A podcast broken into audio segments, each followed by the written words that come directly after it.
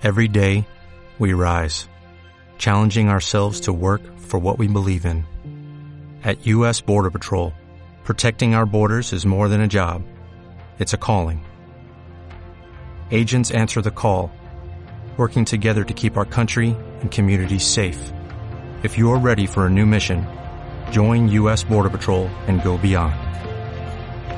Learn more at cbp.gov/careers.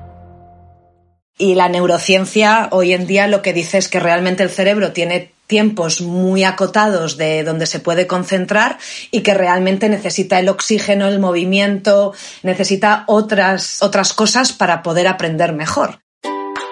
Soy Alfredo Sánchez y estás en el podcast de Humánica. Te acercamos a personas, empresas y proyectos que buscan co-crear un mundo más humano, saludable y sostenible. Nuestra misión es trabajar para crear el entorno que permita al ser humano desarrollar todo su potencial. Puedes seguirnos en wearehumanica.com, Facebook, LinkedIn e Instagram. Hoy hablamos con Daniela, una bióloga humana afincada en Cantabria que está poniendo en marcha un centro de estudios arte y familia llamado Kevala. Daniela tiene formación y experiencia como maestra Waldorf en Alemania y se mantiene muy actualizada con los últimos avances en neuroeducación, la rama de la neurociencia que investiga cómo aprendemos. Con Daniela hablamos de cosas tan interesantes como crianza, educación, ritmos de aprendizaje. Profundizamos en los últimos avances de la neurociencia y debatimos sobre cómo el arte puede apoyar procesos educativos. Te dejo con Daniela. Espero que disfrutes el podcast. Hola Daniela, bienvenida al podcast. Hola Alfredo, muchas gracias. Bueno, pues hoy estamos en, en, Cantabria de nuevo, una tierra que nos encanta y con la que tenemos mucha afinidad, con otra persona vinculada a ese colegio en el que estamos haciendo un proyecto de permacultura, la Escuela Valdos de Cantabria.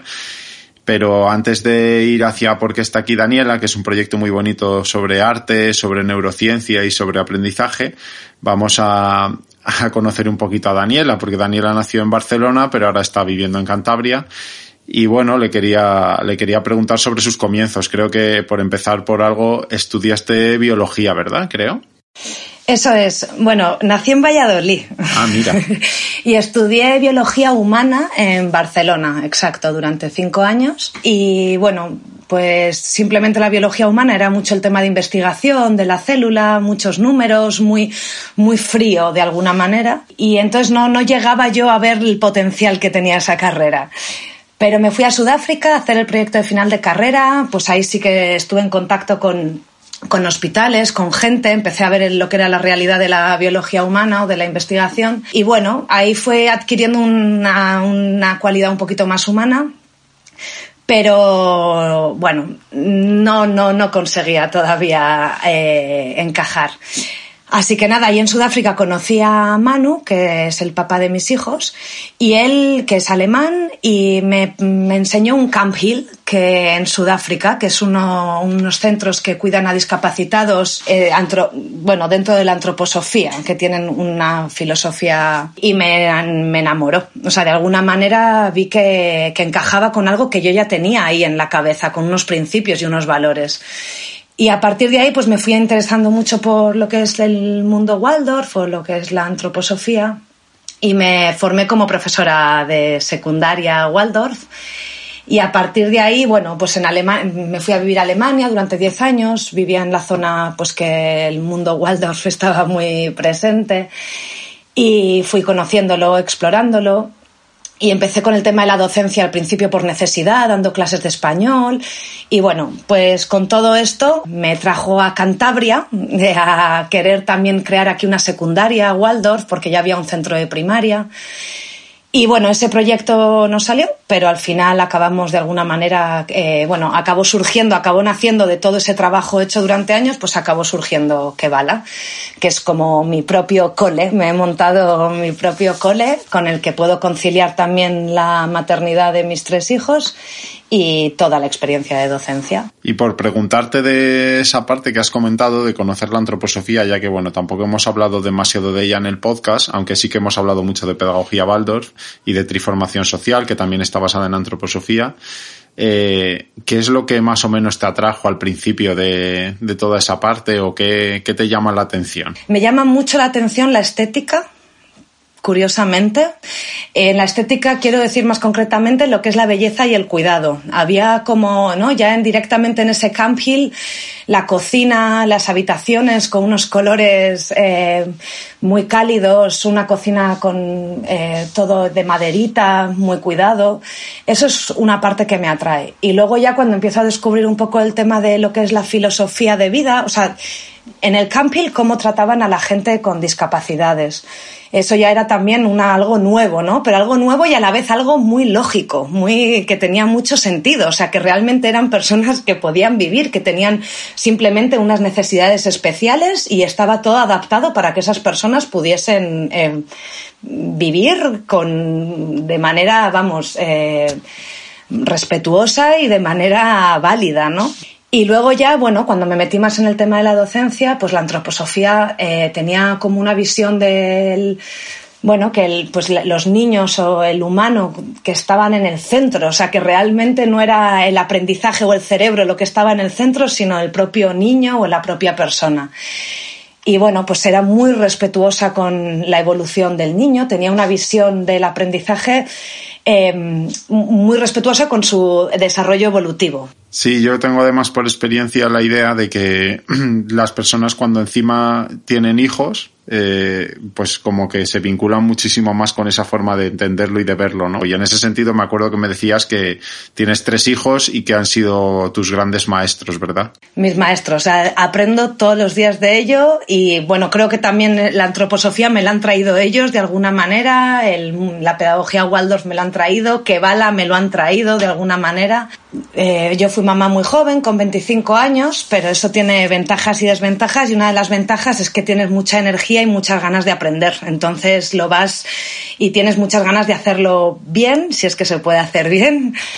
Pero sí era, era un continuo aprendizaje de, de que la vida te parase, de ir más despacio, de valorar ciertas cosas más todo el tema de la creatividad y de las artes manuales con los niños, todo, bueno, todo eso es lo que me han ido enseñando y, bueno, y ese espejo que te hacen los niños continuo, ¿no? De, de mirar, de responsabilizarte contigo misma y no volcar continuamente en los niños, proyectar en ellos, ¿no?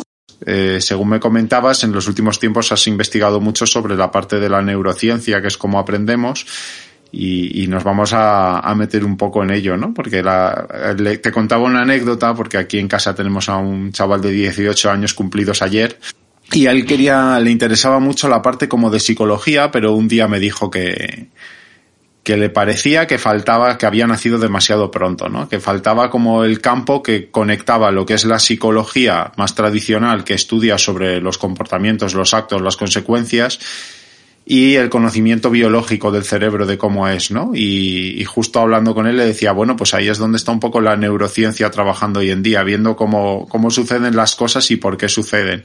Y bueno, que te, también te ha interesado mucho esa parte, ¿no?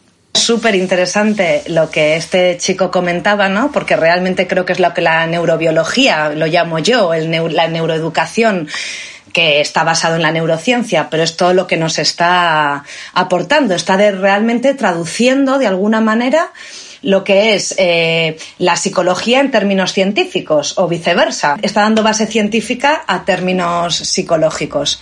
Y eso es lo que, bueno, ahora es el potencial de mi carrera de biología humana, si lo hubiese sabido, pero bueno, me ha dado una base.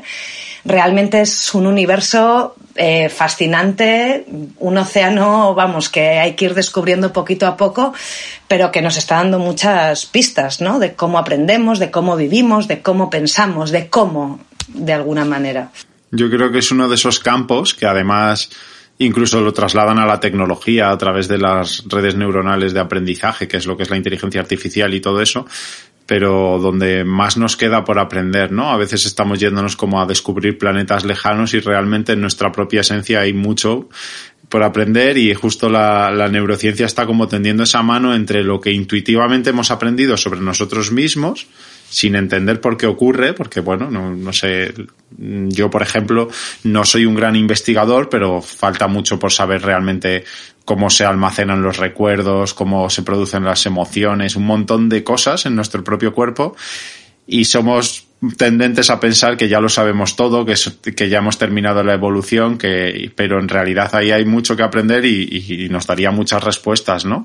Y bueno, también la antroposofía mira un poco eh, esto de una forma peculiar porque pese a ser eh, para gente una filosofía, para gente una religión, para mí es lo más parecido a la ciencia que he encontrado en su forma de cómo tienes que observar el mundo, ¿no? Porque es muy de realmente observar y poner conciencia en las cosas y eso es lo que es la ciencia, que hoy en día la ciencia se está convirtiendo en una religión, lo dice la ciencia, o bueno, con esto que ha pasado de, de la pandemia, ¿no? Que la gente decía, es que no se ponen de acuerdo los científicos, pero es que si entiendes la ciencia eso es lo que tiene que pasar. Anda que no tardas en ponerte de acuerdo y en descubrir, en estudiar y en comprobar, ¿no? Y la neurociencia anda un poco por ahí. Y yo creo que podríamos hablar un, bastante sobre lo que sabemos de neurociencia, porque algo muy curioso es que frente a todos esos nuevos estilos de aprendizaje que se han impuesto rápidos, de estimulación, de mil cosas así, la neurociencia va dando como fuerza a las pedagogías más tradicionales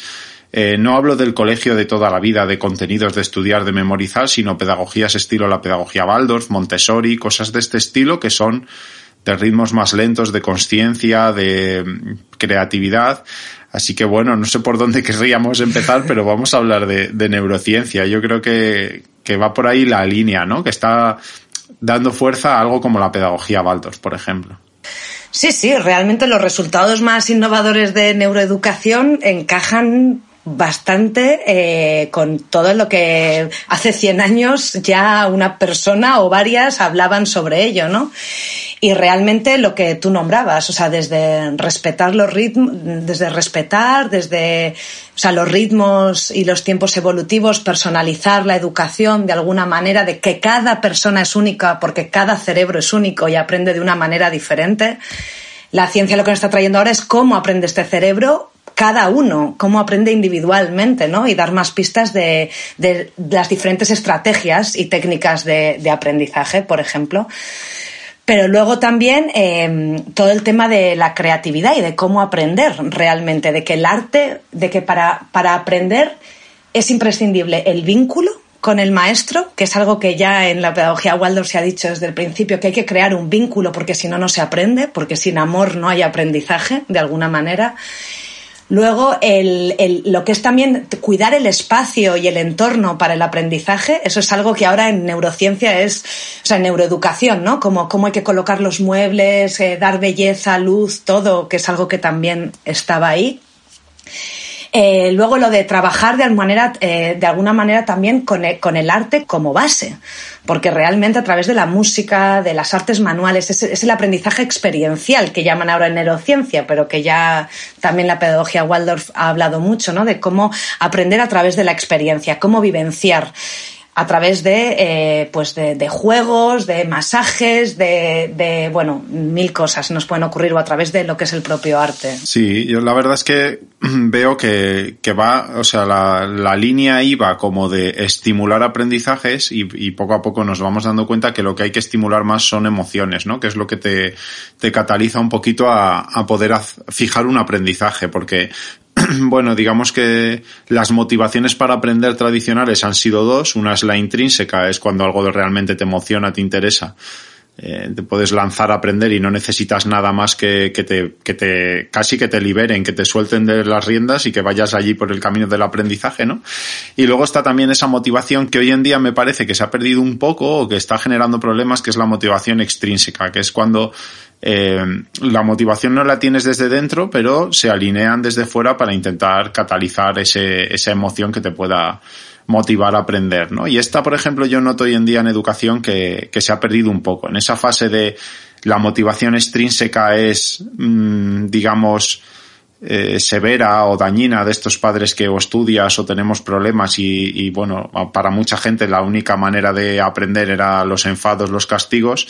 Eso por suerte se va perdiendo, pero falta también la manera de cómo, cómo fomentar esa motivación extrínseca, algo que inicialmente no me interesa, ¿cómo podemos hacer que me interese? Y yo creo que la educación también se está desviando mucho en esto, porque muchos de los mensajes modernos son que eh, tienes que dar lo que es motivador y yo creo que más bien es tienes que generar el espacio, el ambiente y los recursos y las dinámicas para que, para que el aprendizaje sea motivador, pero no traer cosas divertidas y motivadores como dicen, sino jugar con estas cosas que estabas comentando, ¿no? Que son, en la pedagogía Waldorf pone muchísimo énfasis en la belleza, en que cuando entres en un sitio te inspire y en dar la, la nutrición que hace falta, así como en el deporte, si quieres mejorar en alguna cosa, tienes que tener en cuenta la nutrición y ver que qué estímulos nutritivos son necesarios para, para mejorar, pues en el aprendizaje lo mismo. Yo creo que, que va un poco por ahí, pero es muy importante eh, estudiar mucho lo que está diciendo la ciencia, la neurociencia, y también poner mucha conciencia en los procesos, porque en educación también se hacen muchos experimentos, pero realmente no se sacan conclusiones desde un punto de vista científico,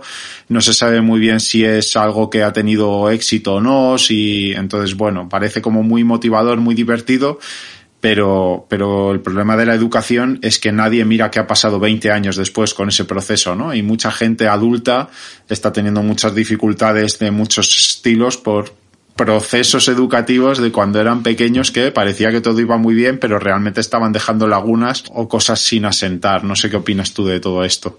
Sí, sí, bueno, justo me llama la atención, ¿no? Porque he caído como en mi propio recuerdo, ¿no? De lo que fue para mí, bueno, de lo que fueron, fueron muchas cosas buenas y muchas cosas bonitas, y, pero bueno, ahora por hablar de lo que un poco falló, ¿no? Ese tema de, de memorizar y transcribirlo en el examen, ¿no? Pero luego también el objetivo es eh, tener siempre esa motivación extrínseca que era solo únicamente las notas y el estudiar en la universidad y el tener como un objetivo así muy lineal, ¿no? De alguna manera. Y ahí me gusta cambiar eso ahora, pero en vez de objetivos o notas es como una dirección valiosa, ¿no? decir, bueno, ahí puede haber una dirección valiosa, pero no hay solo una, hay, hay muchas. Y bueno, sí, opino que realmente un poco eh, en las escuelas se experimenta, pero no se saca realmente muchas conclusiones. Hay estudios muy bonitos y muchos intentos, pero bueno, también eso es parte de la vida, creo, por otro lado, ¿no? Que es ir probando, amar el tiempo de los intentos de alguna manera. La verdad es que es fascinante todo lo que se va descubriendo y poner mucha conciencia en ello porque bueno, intentando cambiar las cosas nos podemos equivocar mucho, pero, pero realmente eh, la clave está en, en, estudiar qué necesita cada niño y qué, qué, es aprender, ¿no? Yo creo que va por ahí. La pedagogía Baldor lo mira mucho así. Bueno, con, con ciertas dificultades, porque al final también eh, una de las cosas que se demanda mucho hoy en día es que las ratios, lo que viene a ser los alumnos en aula, tiene que ser más pequeña y la pedagogía Baldor aboga un poco por lo, por lo contrario, ¿no? Porque dice que en la diversidad hay riqueza y son grupos bastante grandes pero eh, Claro, si tú fomentas el estímulo y el entorno, pues que sean grupos grandes no tiene por qué ser malo, porque hay una idea de que el, el, profesor de un colegio tiene que ser el que catalice todo el contenido y todo el conocimiento, y en realidad se puede crear el entorno y ser simplemente un dinamizador, ¿no? De los procesos y que esté cada niño, cada niña en su situación y con sus necesidades trabajando, que yo creo que por ahí va también mucho el arte, de ponerte con procesos artísticos y de, y de ser tú, ¿no? De, meterte en ti mismo y, y, aprender ahí. Tú de eso tienes bastante experiencia también como maestra Waldorf y bueno, estudiaste con, a lo mejor en un sistema tradicional. Yo tuve la suerte de ser alumno Waldorf también desde los tres años, pero luego sí que tuve que entrar en uno más tradicional y, y hubo choques, ¿no?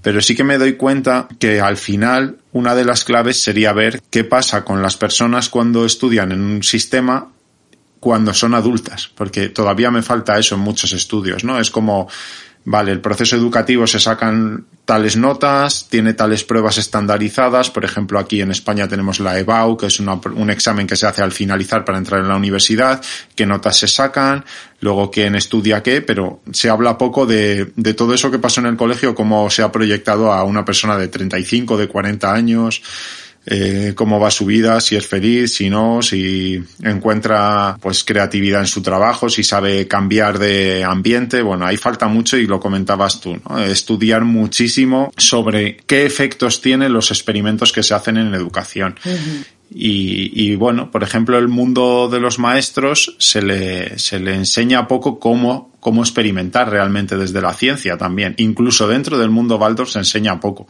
porque todo está como muy marcado por lo que se hacía, que, que está muy bien, pero he estado de, bueno, pues si vas a hacer un experimento, busca un grupo que lo haga, otro que no, intenta ver los resultados, compararlos y tener gente que pueda observarlo desde fuera para que tus propios sesgos no te condicionen a ver qué está pasando, porque claro, si te ha emocionado a ti, ya vas a tratar de ver que eso es significativo lo que has hecho y a lo mejor no.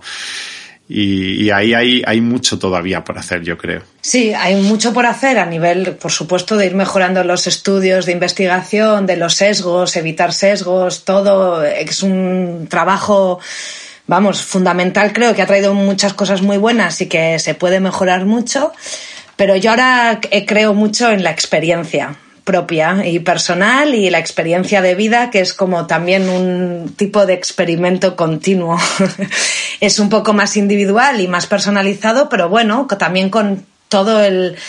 Bueno, es que creo que que vale es un poco el resultado de eso, ¿no? A pesar de que me he leído mil papers he leído muchos libros, he estudiado mucho que, que, me han dado, ¿eh? que, me, que es una base que tengo ahí pero al final un poco el resultado, ¿no? Es como decir lo que yo he experimentado con mis propias manos y ponerlo en marcha. No sé si me estoy explicando. Sí, sí. De hecho, en esa línea iba a comentar una cosa que me parece súper interesante y es, yo creo que donde también hay que trabajar es en cómo eh, transmitir a las personas que empiezan en el proceso educativo la importancia también de quién soy yo como maestro, ¿no? Por ejemplo, fuera del mundo Baldor yo he estado, he estado dando mucho tiempo formación a, a profesores que iban a dar clase en secundaria, ¿no?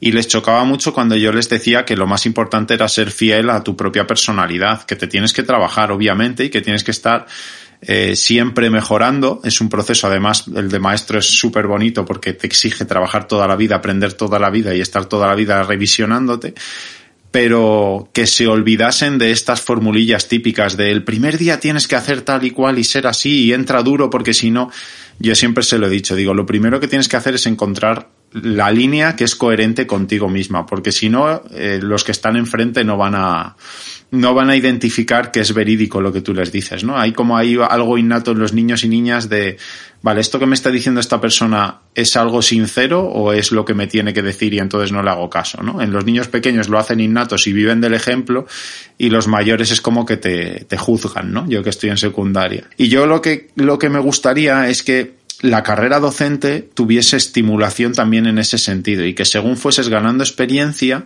hubiese una forma de que las personas más, con más experiencia, más mayores, fuesen más mentores de las personas que empiezan y bueno, pudiesen transmitir de una forma fidedigna lo que han ido aprendiendo, ¿no? A mí, por ejemplo, ya no en el mundo Waldorf, en el mundo educativo español, me parece que cuando entras en un, en un entorno educativo, te sacas unas oposiciones y eres profesor o estás en un colegio, el grave problema que hay es que no hay ningún incentivo para hacerlo bien más allá de que, de que a ti te apasione tu profesión. Y la pasión, si no se respalda de alguna forma, si no tienes también un proyecto de vida eh, laboral eh, nutritivo se va perdiendo. Entonces, yo creo que ahí se podría hacer mucho de las personas que puedan ir cumpliendo etapas, que eso luego revierta también a la gente que llega y que se genere comunidad de aprendizaje, tutorización entre maestros, y ahí no se está haciendo mucho. Dentro del mundo Waldorf es verdad que los claustros suelen ser muy humanos y entonces la gente se vincula mucho y se apoyan mucho, pero incluso también ahí he notado que, que esto falta un poco. Sí, sí, claramente creo que hay justo, ¿eh? Con los como realmente a mí lo que más me llamó la atención de la formación de docente Waldorf era que realmente te decían no te vamos a decir lo que tienes que hacer, sino que te vamos a lo que vamos a trabajar es en, la autenticidad de tu personalidad, o sea, vamos a sacar la, la autenticidad de la, de la, de la personalidad, ¿no? De, de, del maestro. Y a mí me, eso me llamaba mucho la atención. Y es verdad que lo más enriquecedor puede ser la experiencia propia en las aulas y con otros maestros. Y ahí es cuando, eh, bueno, ahí en la formación sí conocíamos a mucha gente de, otras etapas, que sí que había como un programa de mentorización de alguna manera. Pero bueno, seguía siendo, creo que, se podría hacer ahí mucho más. Eso es un campo por explorar, el de mentorizar, ¿no? De, más experiencia Y dentro de la, de la pedagogía Waldorf que comentabas y de la formación, una de las cosas que seguro que, que a ti también te fascinó al principio, para mí, eh, como era alumno Waldorf, lo había vivido de manera innata, pero nunca lo había racionalizado y había estado ya seis años en un colegio más tradicional. Cuando llegué fue como descubrir que el currículo, es decir, lo que va a aprender el alumno, no se basa en qué contenidos hay que enseñar, sino en qué debería aprender evolutivamente una persona. Y esto quizás hay que enmarcarlo bastante, porque con qué, ¿a qué nos referimos con ¿Cómo ves tú a qué se refiere con el momento evolutivo del ser humano? Es verdad que, hay gente que critica ¿no? que esos momentos evolutivos, es verdad que han ido, no, no es que se critique, han ido cambiando, o sea, ahora los niños de 14 años no son los mismos que los niños que hace 50 años, pero bueno, también se va revisando el currículum y realmente lo que se quiere es que realmente, bueno, a mí me gusta el ejemplo de quinto y sexto de primaria de historia, por ejemplo, ¿no? Que en quinto realmente los niños empiezan ya a tener como una individualidad y un, y un cuerpo y empiezan a, eh, todo el tema de la belleza, empiezan a hacerse un poquito mayores y estudian la época griega. Y por ejemplo en sexto de primaria, que ya se están como enfrentando al mundo este de, más, de salir de la primaria, de una nueva etapa, eh, se van haciendo más guerreros de alguna manera y estudian en la época romana. Entonces, realmente todo, tanto en historia como en biología, en secundaria, pues está un poco, está pensado qué es lo que necesita cada etapa evolutiva, qué es lo que se necesita, no qué es lo que necesitan para la carrera, que al final acaba siendo un poco lo mismo, pero en un orden pensado acorde al desarrollo evolutivo.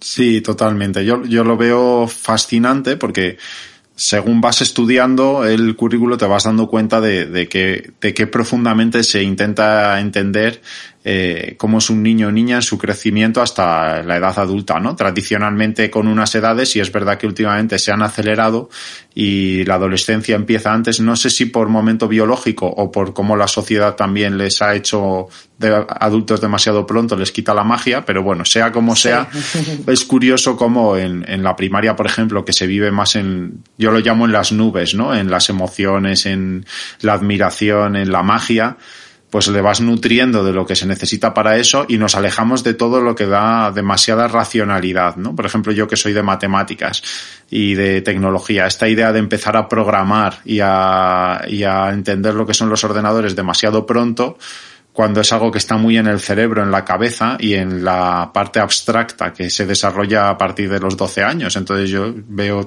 veo lógico eh, evolutivamente darlo cuando corresponde y no antes, ¿no? Y por ejemplo en la adolescencia que yo doy clase en tercero o cuarto de la ESO cuando tienen 15, 16 años, que son momentos en los que piden mucha tierra, ¿no? Bajan de las nubes, nosotros decimos piden mucha tierra, es como estoy aquí en el mundo, ¿qué puedo hacer yo? Y además quiero entenderlo, racionalizarlo y quiero mis referentes, ¿no? Y ahí pues llega el currículo Baldors y te dice, ¿quieres tierra? Pues toma geología, ¿no? Es una cosa como muy que desde fuera parece un poco una tontería, pero luego lo estudias y dices, tiene mucho sentido cómo se van metiendo los contenidos en el momento evolutivo de cada, de la persona, ¿no? Y luego sí que la pedagogía Waldorf, aunque eh, a nivel normativo en España tenemos más dificultades cada vez, intenta eh, eh, llevar al niño al momento evolutivo correcto con cosas como cuando empieza la primaria y, que no sea aún a los seis años, sino cuando realmente evolutivamente estamos en ese momento, ¿no? Que pasa, pasa mucho que tenemos muchos alumnos que madurativamente no están en el momento que tienen que estar y sufren todo el proceso educativo por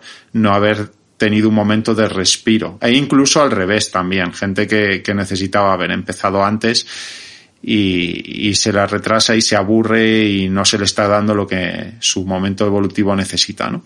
Y, y, con eso también te quería preguntar sobre otra cosa que además has vivido mucho como maestra Waldorf y que yo creo que llevas mucho a tu proyecto, que es la parte de los ritmos de aprendizaje y cómo se usan tanto en la pedagogía y cómo lo ves tú, no en la pedagogía Waldorf solo, sino cómo lo ves tú, porque la educación tradicional es muy de intentar, sobre todo ya en secundaria, hacer siempre el mismo tipo de aprendizaje y luego hay gente que aprende de maneras muy diferentes y también hay que potenciar muchos momentos en el aula, momentos diferentes, ¿no? Y bueno, pues hay cosas como salir incluso a saltar a la comba en un cuarto de la ESO a primera hora, que la gente dice, pero ¿qué, qué hacen estos fuera saltando a la comba, no? ¿Cómo ves tú desde la neurociencia también lo de la parte de los ritmos de aprendizaje? Justo te iba a decir, pues ahí es otro punto, ¿no? En el que la neurociencia y Waldorf también tienen puntos en común. En, desde Waldorf se habla de ritmos, de inspirar y expirar, como momentos más de concentración y momentos más de, de hacia afuera, ¿no? De, o de movimiento, lo que sea. Y la neurociencia hoy en día lo que dice es que realmente el cerebro tiene tiempos muy acotados de donde se puede concentrar y que realmente necesita el oxígeno, el movimiento, necesita otras, otras cosas para poder aprender mejor.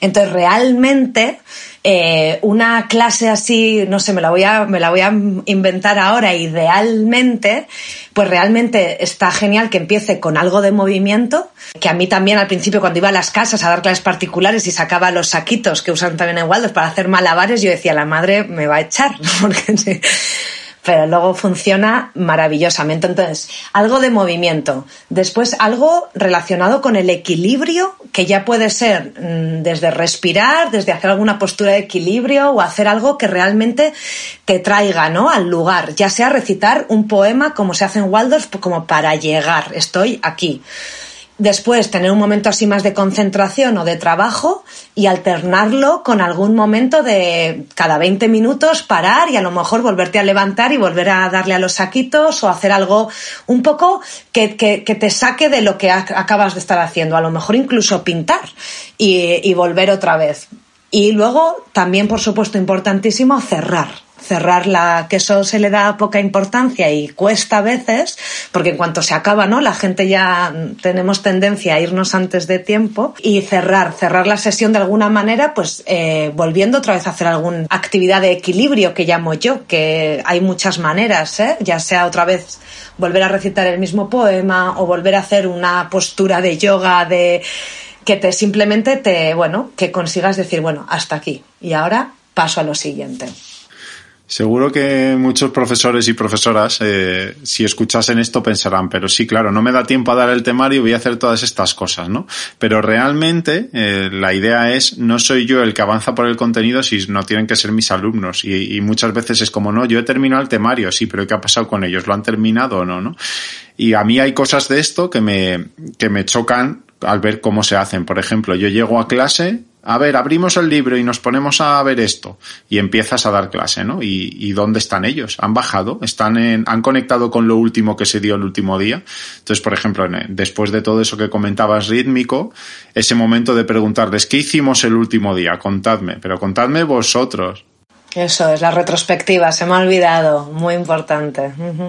Claro, ya es la manera como ya de entrar, ¿no? Conecta tú con, con, lo último que vimos. No te lo voy a decir yo, no te lo voy a recordar. Empieza a pensar, ¿no? Y ahí van surgiendo cosas y es como que, que se genera un poco el puente, ¿no? Y se genera un poco el puente, como lo has explicado muy bien, desde haberme movido y agitado, estoy en ese estado de, de rítmico que decimos y luego eh, con el equilibrio he bajado, me he metido en la concentración. ¿no?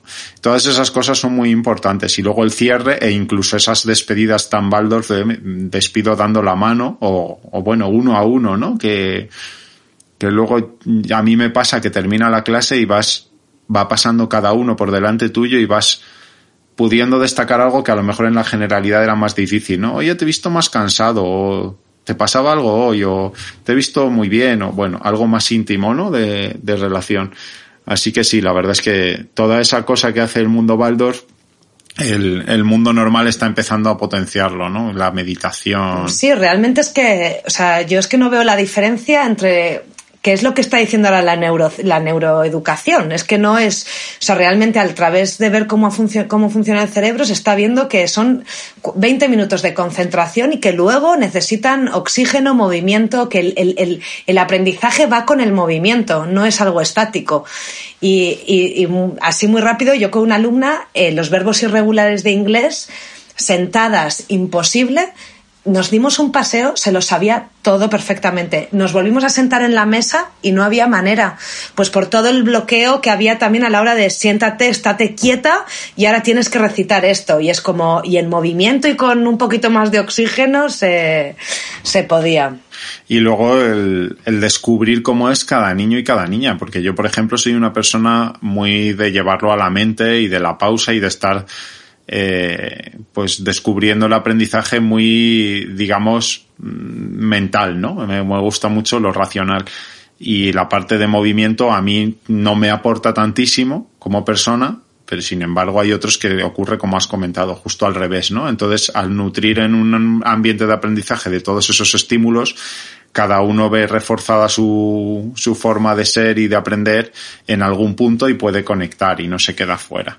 Eso es, eso es lo que hay que probar. Con cada niño va a funcionar por eso no hay que ir con un plan muy definido, porque tú puedes ir con los saquitos o con la idea de la comba y luego que haya un niño que realmente eso no le aporte nada. También hay que ver cuánto si no le aporta o no quiere, también está el arte del maestro, ¿no? De decir, bueno, prueba a ver por si acaso, ¿no? Antes de, de dejarlo. Totalmente. Y bueno, la gente que tenga curiosidad, pues eh, si le empieza a sonar raro que se dé cuenta de cómo también en el mundo empresarial se está empezando a seguir este camino también. Cada vez hay más cosas de momentos de vamos a meditar, vamos a hacer yoga, vamos a hacer cosas que realmente refuerzan eso, ¿no? Y bueno, lo que sí ha dicho la neurociencia hace mucho, y con esto cerramos esta fase para ya centrarnos en tu proyecto, es que el ser humano no es multitarea. Eso es una cosa que tenemos que, que tener clarísimo y estas ideas, por ejemplo, de estar trabajando con 20.000 estímulos cambiando de actividad es lo, lo, menos eficiente que existe. Realmente tenemos periodos cortos de concentración y si encima los interrumpimos son muy poco eficientes. Eso es la atención. Es la gran herramienta y la que hay, la atención solo puede estar atenta a una cosa. Sí, totalmente. Tenemos procesos integrados, ¿no? Que sí, yo, por ejemplo, soy capaz de ir escuchando un podcast y andando y, claro, haciendo cosas en casa, pero son cosas en las que no tengo que poner atención. Las tengo que poner en, en el momento que tengo que poner atención, ya no me estoy enterando de qué dice el podcast y tengo que ir para atrás. Así que sí, una sola cosa.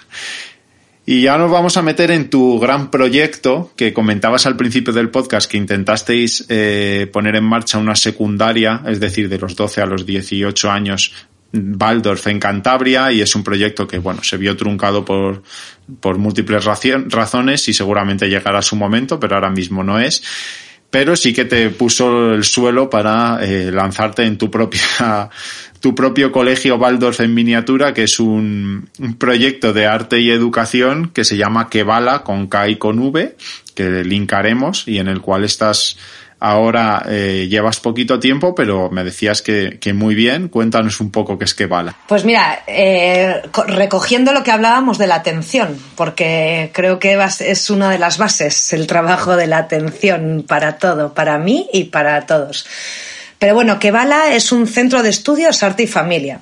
Y sí que surge de este proyecto de secundaria de alguna manera, ¿no? O sea, na nace de todo mi proyecto vital, o sea, desde mi maternidad, desde mi experiencia como docente, desde este último proyecto que íbamos a montar la escuelita y al final, pues, bueno, hubo un impulso, hubo un impulso, hubo algo que, nació, nació Kevala. Llevamos un mes con las puertas abiertas y la verdad que pues hay muchísimo interés, mucho, y yo creo que realmente lo que la gente eh, bueno, que más que del sistema educativo más tradicional, a lo mejor eh, sienten cierta, eh, como diría yo, les cuesta más dar un salto a lanzarse a una pedagogía más alternativa, tipo Waldorf o algo, por, por, por, por desconocimiento. Entonces, pero sí que intuitivamente sienten que para su hijo algo así les podría venir muy bien, ¿no? Porque empiezan a ver que el problema más que con... Sí que hay niños que vienen con necesito refuerzo en matemáticas, vale. Pero luego sí que hay muchas familias que vienen con la idea de, bueno, pues problemas de motivación, problemas de, gestión emocional, problemas de atención. Y yo les ofrezco el arte como herramienta y lo, lo, lo acogen realmente porque, bueno, porque se, sí, porque creen que realmente es una oportunidad y porque otras cosas que han intentado, pues a lo mejor todavía no, no les ha funcionado la creatividad, esa cosa que ahora dicen que es imprescindible para trabajar, pero que se deja fuera de, muchos procesos. Y yo creo que, no sé si estás de acuerdo conmigo, pero yo creo que la principal, principal causa de la, de la falta de creatividad es romper eh, la personalidad o el interior de una persona y trasladarle lo que debería ser o cómo debería ser a todos iguales, ¿no? No sé si estás de acuerdo. Otra vez, otra vez, ¿a cómo debería ser? Yo creo que eh, la, la, creatividad se pierde en mucha medida porque en vez de fomentar la individualidad de cada persona, lo que se hace es buscar que todos se conviertan en un prototipo de por aquí hay que pasar y por este aro todos iguales. ¿no?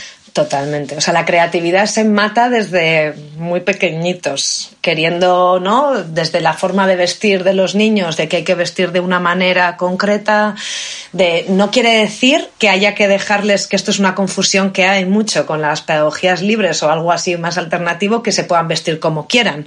Por supuesto que hay un marco, siempre hay un marco de cuidado, de que el niño esté caliente, de que el niño no, pero luego que tengan cierta, eh, ciertas opciones.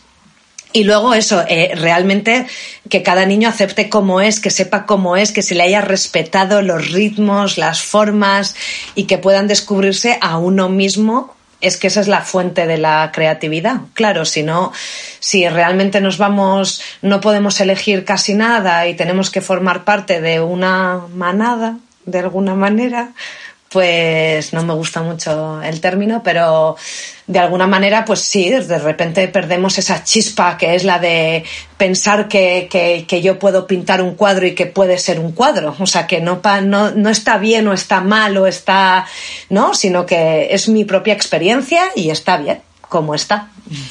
Justo iba a decir eso porque me, yo es que, bueno, he sido alumno Baldos, pero ahora lo veo en mis alumnos y alumnas, ese momento de poner una tabla de madera, poner un lienzo en blanco, poner el celo o la, la cinta adhesiva en los bordes, ¿no? Para enmarcarlo y que se sujete. Y están en blanco y bueno, en algunos casos hay mucha guía, en otros hay menos, pero está todo por hacer ahí, ¿no? Entonces es, el arte es ese lugar donde realmente puedes, puedes ser tú mismo, ¿no? Y, sacar lo que tienes.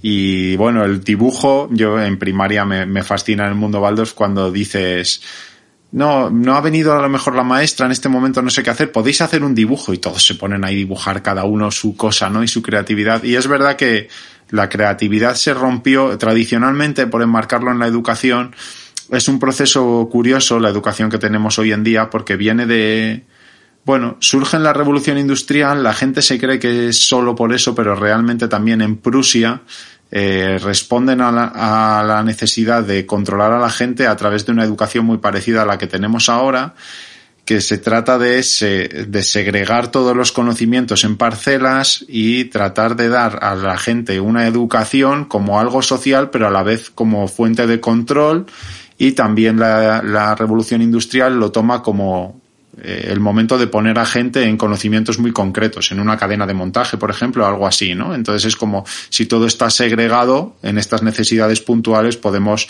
abrir el grifo de una cosa o de otra, ¿no? Y ahí se rompe con lo que siempre había sido, que si pensamos en el Renacimiento italiano con Leonardo da Vinci y esta gente, eran científicos y artistas, ¿no? Toda esta gente, era como un todo. Y yo creo que la creatividad eh, tiene mucho que ver con el arte y comentabas que, entregas el arte, ¿no? ¿Y qué resultados ves en, niños y niñas con el arte?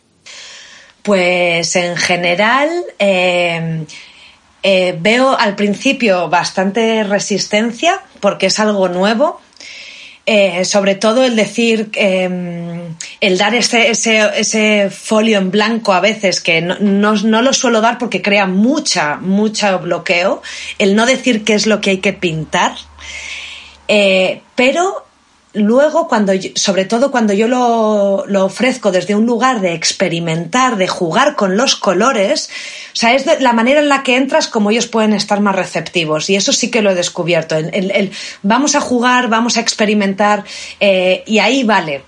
Pero las cosas dirigidas suelen funcionar bastante bien y las cosas menos dirigidas es lo que cuesta más pero va habiendo puertecitas, o sea, sí que veo entradas en niños y niñas que no están acostumbrados, claro, no hablo en, o en probar cosas nuevas, también hay bastante resistencia, como vamos a aprender a hacer ganchillo, vamos a aprender a hacer algo que te va a costar al principio, pero vamos a ir viendo cómo eh, vamos mejorando. Bueno, eso también cuesta, pero bueno, va, va, va viendo. Y sobre todo que no le ven el sentido, claro, su cerebro se vuelve loco. O sea, ¿cómo viene una profesora a mi casa a decirme que haga ganchillo? aprender a hacer ganchillo, pero claro, yo tengo detrás toda una idea de por qué lo estoy haciendo justamente con esa persona. Pero y luego los malabares es algo que, que está funcionando muy bien, que también me parece que es una actividad artística, ¿no? De, de, de, bueno, para todo, porque además hay diferentes formas. Y lo que mejor me ha funcionado es ponerme yo a hacer malabares que yo no tenía ni idea tampoco. Entonces, ahí ha sido lo que mejor también funciona de hablábamos de la autenticidad, de ponerte un poco a, no, no te estoy enseñando yo, sino estoy contigo aprendiendo y me cuesta muchísimo. Pero voy viendo cómo voy avanzando también y eso les motiva, vamos, eso ha sido una experiencia muy, está siendo una experiencia muy gratificante. Yo creo que en el, en el entorno Baldor siempre se fomenta que, por ejemplo, casi obligatoriamente en la primaria cada alumno o alumna toque un instrumento de música y el arte se, se, tiene muy en la escuela, pero si no estamos en un colegio de ese estilo, yo creo que es imprescindible para dar toda esa nutrición que estabas diciendo, ¿no? Porque es, yo mm, conozco muchos casos, es muy típico la persona con un bagaje escolar maravilloso, unas notas increíbles y sin embargo unas deficiencias claras en, en, cosas que luego en el mercado laboral le va a llevar a dificultades, a miedos, a, a muchas cosas, ¿no? Y eh, hay que nutrir esa creatividad, hay que nutrir la exposición, eh, la incertidumbre, la gestión de cosas complejas que no sé hacer, que no tienen tanta guía, todo, todo eso en el entorno Waldorf se trabaja, pero no hace falta ir al entorno Waldorf, hay que pensarlo y hay que trabajarlo. Yo creo que, que la educación tradicional, por suerte, también muchos maestros y maestras empiezan a, a llevar ese tipo de sí, cosas, ¿no? Sí, se dan cuenta que hay que exponer, hay que exponerte, hay que mostrar lo que eres, tienes que recibir el feedback de los demás, saber trabajar con codo con codo con otras personas, compartir esos procesos educativos, como tú decías, ¿no? Yo mismo también que soy de tecnología, la tecnología es tan cambiante que muchas veces lo que estoy enseñando en aula lo estoy enseñando mientras yo lo aprendo también y compartes ese proceso y yo creo que ahí hay mucha autenticidad. Esta parte de no, el maestro tiene que ser el experto en el conocimiento y yo lo veo más como el experto en, en crear el camino sin miedos, ¿no? De, vamos a aprender todos de esto, yo no lo sé, vamos a mirarlo y disfrutar. Y, y yo creo que ahí el arte tiene mucho que hacer tengo una alumna también así como anécdota muy rápida, una alumna que tiene que necesita refuerzo en latín en primero bachillerato y yo dije, "Ostras, pero la motiv yo la motivación que tenía propia por aprender yo, que la dije, enséñamelo, enséñame latín, vamos a aprender juntas desde el principio, yo no sé, o sea, no te puedo, no soy una profesora de latín que te puedo dar, explicar lo que, seguro que tienes una profesora magnífica en el instituto que te lo explica, lo creo, pero a lo mejor no encaja la manera en que tú lo, lo necesitas aprender, ¿no? Y, y yo la, la, la, la propuse esta opción y bueno, estamos, vamos poco a poco, pero creo que ya ella se siente que me está enseñando y a mí. Yo la motivación que tengo que es porque me encanta aprender idiomas y vamos, y el latín ya que es como la super semilla. Y bueno, pues eso también, experiencias. Sí, sí, no, desde luego desde la vivencia además, ¿no? Que es algo muy, muy de tu proyecto. Eh, hay que estar ahí, hay que hacer el proceso y no llevarlo tanto a la cabeza. Bueno, yo creo que la creatividad eh, es lo que da pie a que, por ejemplo, estos alumnos y alumnas que están estudiando hoy en día vayan a poder adaptarse a ese mundo tan cambiante que se menciona, ¿no? Hay gente que, que menciona que van a tener entre cinco y seis cambios de sector laboral. No hablamos de trabajo, que yo, claro, he cambiado. Pero bueno, yo, por ejemplo, estudié arquitectura técnica, que es una carrera para dirigir obras, y llegó una crisis, se acabó ese trabajo y tuve que reorientarme a educación y fue un eso es un cambio de sector y lleva todo un aprendizaje y tras 10 años considero que soy todavía muy muy inexperto, ¿no? Y estoy aprendiendo.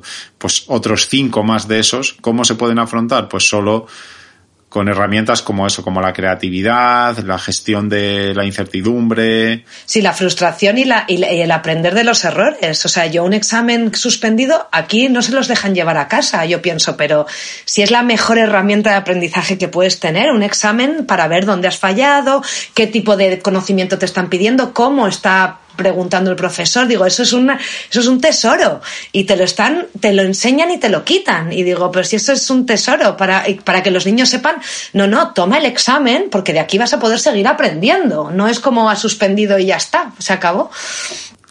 Sí, sí, todo un camino desde el momento de recibir ese feedback, ¿no? De qué has hecho y, y para qué sirves. Y yo que además estoy mucho en bachillerato, que por la EVA o las pruebas de acceso a la universidad tienes que hacer muchos exámenes, ahí hay muchísimo que enseñar. Yo siempre, cuando suspenden, digo, pero si es que para mí esto no es nada. Si yo sé lo que sabes y lo que no sabes, esto lo que pasa es que lo tengo que hacer por, por cómo está establecido el sistema, ¿no? Pero ya que hay que hacerlo, vamos a, vamos a aprender a afrontarlo y no ponernos nerviosos. Bueno, ¿y qué, y qué proyección tiene que dentro de, de tu cabeza hacia, hacia adelante? Pues que todavía tiene camino, todavía estoy, pues eso, todavía está en el principio. Entonces yo espero que a partir de septiembre esto ruede y contar con poder contratar a más gente, eso seguro, o sea, poder ofrecer esto a muchas más, más niños sin perder la coherencia de mi propio proyecto, que siempre solo recalco, ¿no? De alguna manera, como eh, poder ofrecer, pues eso, una.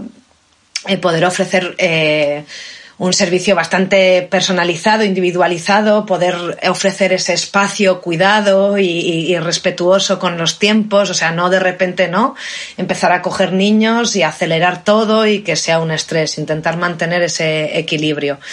Y yo qué sé, pues en un futuro, pues quién sabe si Kevala puede seguir ofreciendo este servicio en otros entornos rurales, porque realmente no solo es por la zona rural, pero son entornos que tienen un poquito más de dificultades acceder a este tipo de cosas que, que, bueno, que suelen ofrecerse más en núcleos urbanos grandes y que, dificultan. Mm, aquí en Cantabria, como tenemos muchos núcleos rurales y que estamos todo el día con el coche, pues poder disminuir esa movilidad y que, y que toda la gente pueda tener acceso a eso. Entonces, pues estaría guay que, que lo pudiésemos, en vez de que la gente tenga que venir hasta aquí, ¿no? Hasta entre ambas aguas, pues poder ofrecerlo en otros núcleos para, para justo fomentar eso, para que se cree comunidad también de alguna manera, porque también, pues bueno, ofrecemos talleres los sábados, ofrecemos eh, clubs de lectura, puede ser hasta un lugar de, de de estudio donde los adolescentes o los niños o quien sea puedan venir también, bueno, poco a poco. Bueno, y seguramente también te lanzo el guante de ir, eh, como decíamos al principio, trasladando también esos aprendizajes a otras personas que quieran replicar, ¿no? Yo luego, luego te pregunto dónde puede contactar gente que escuche y que quiera a lo mejor tomar alguna de esas iniciativas, pero a mí que bala me gusta mucho y bueno, tú Daniela como eh, persona muy cercana a nuestro proyecto Humánica y que va a colaborar con nosotros en muchas cosas seguro, eh, estás también muy alineada con la idea de poner al ser humano en el centro de todo, ¿no? Es, vamos a hacer un proceso en el cual, pues ya decías, la personalización, mi alumno, mi alumna, eh, pueda ser el centro de las necesidades y no tanto otro estilo de enfoque, ¿no?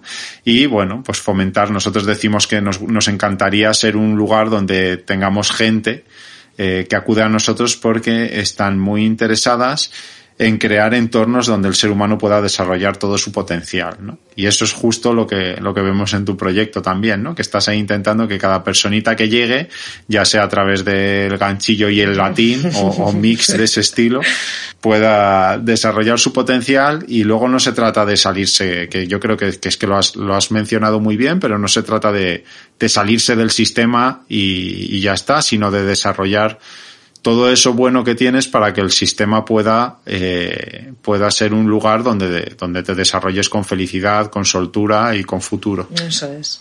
Eso es. Bueno, pues yo creo que, que ha quedado un, un, podcast muy interesante, sobre todo porque nos hemos metido en términos muy de neuroeducación, de cosas de aprendizaje que hemos tocado, obviamente con el tiempo que tenemos, pues un poco superficialmente, pero sí que animar a la gente a que, a que se, se interese igual que tú por cómo hay una rama del aprendizaje humano que está tendiendo la mano entre esa psicología y esa parte biológica del ser humano y que está dando resultados muy buenos y que nos ayuda mucho también a los adultos con cómo podemos mejorar nuestra atención, aprender, entender cómo son esos procesos y preguntarte si la gente tiene interés en, en aprender, en dónde leer, cómo puede contactar contigo, dónde te podría encontrar. Bueno, pues tenemos la página web, que creo que allí está la, tanto la dirección de email como mi teléfono, que es www.centroquevala.com y a partir de ahí me pueden contactar y, podemos hablar, por supuesto. O sea, yo encantada de recibir tanto gente de prácticas, que estoy en ello también ya eh, buscando para que venga gente a aprender y, y bueno, y trasladarlo a cualquier lugar del mundo. Seguro que sí. Pues nada, nosotros seguiremos seguro hablando en el futuro porque ha habido temas que hemos tocado superficialmente que dan para, para mucha profundidad. Y desearte muchísima suerte con tu proyecto de Kebala y, y bueno, pues lo iremos viendo crecer y comentando también desde Humánica. Pues muchísimas gracias a Humánica, que es un proyecto maravilloso y en el que me siento muy agradecida y afortunada de formar parte y tengo muchas ganas de seguir colaborando. Así que muchas gracias, Alfredo. Recuerda que estás en el podcast de Humánica. Espero que hayas disfrutado de este episodio. Si es así, compártelo y ayúdanos a hacer crecer nuestra red. Te recordamos nuestra misión, co-crear el entorno que permita al ser humano desarrollarse plenamente. Puedes seguirnos en wearehumanica.com, Facebook, LinkedIn e Instagram.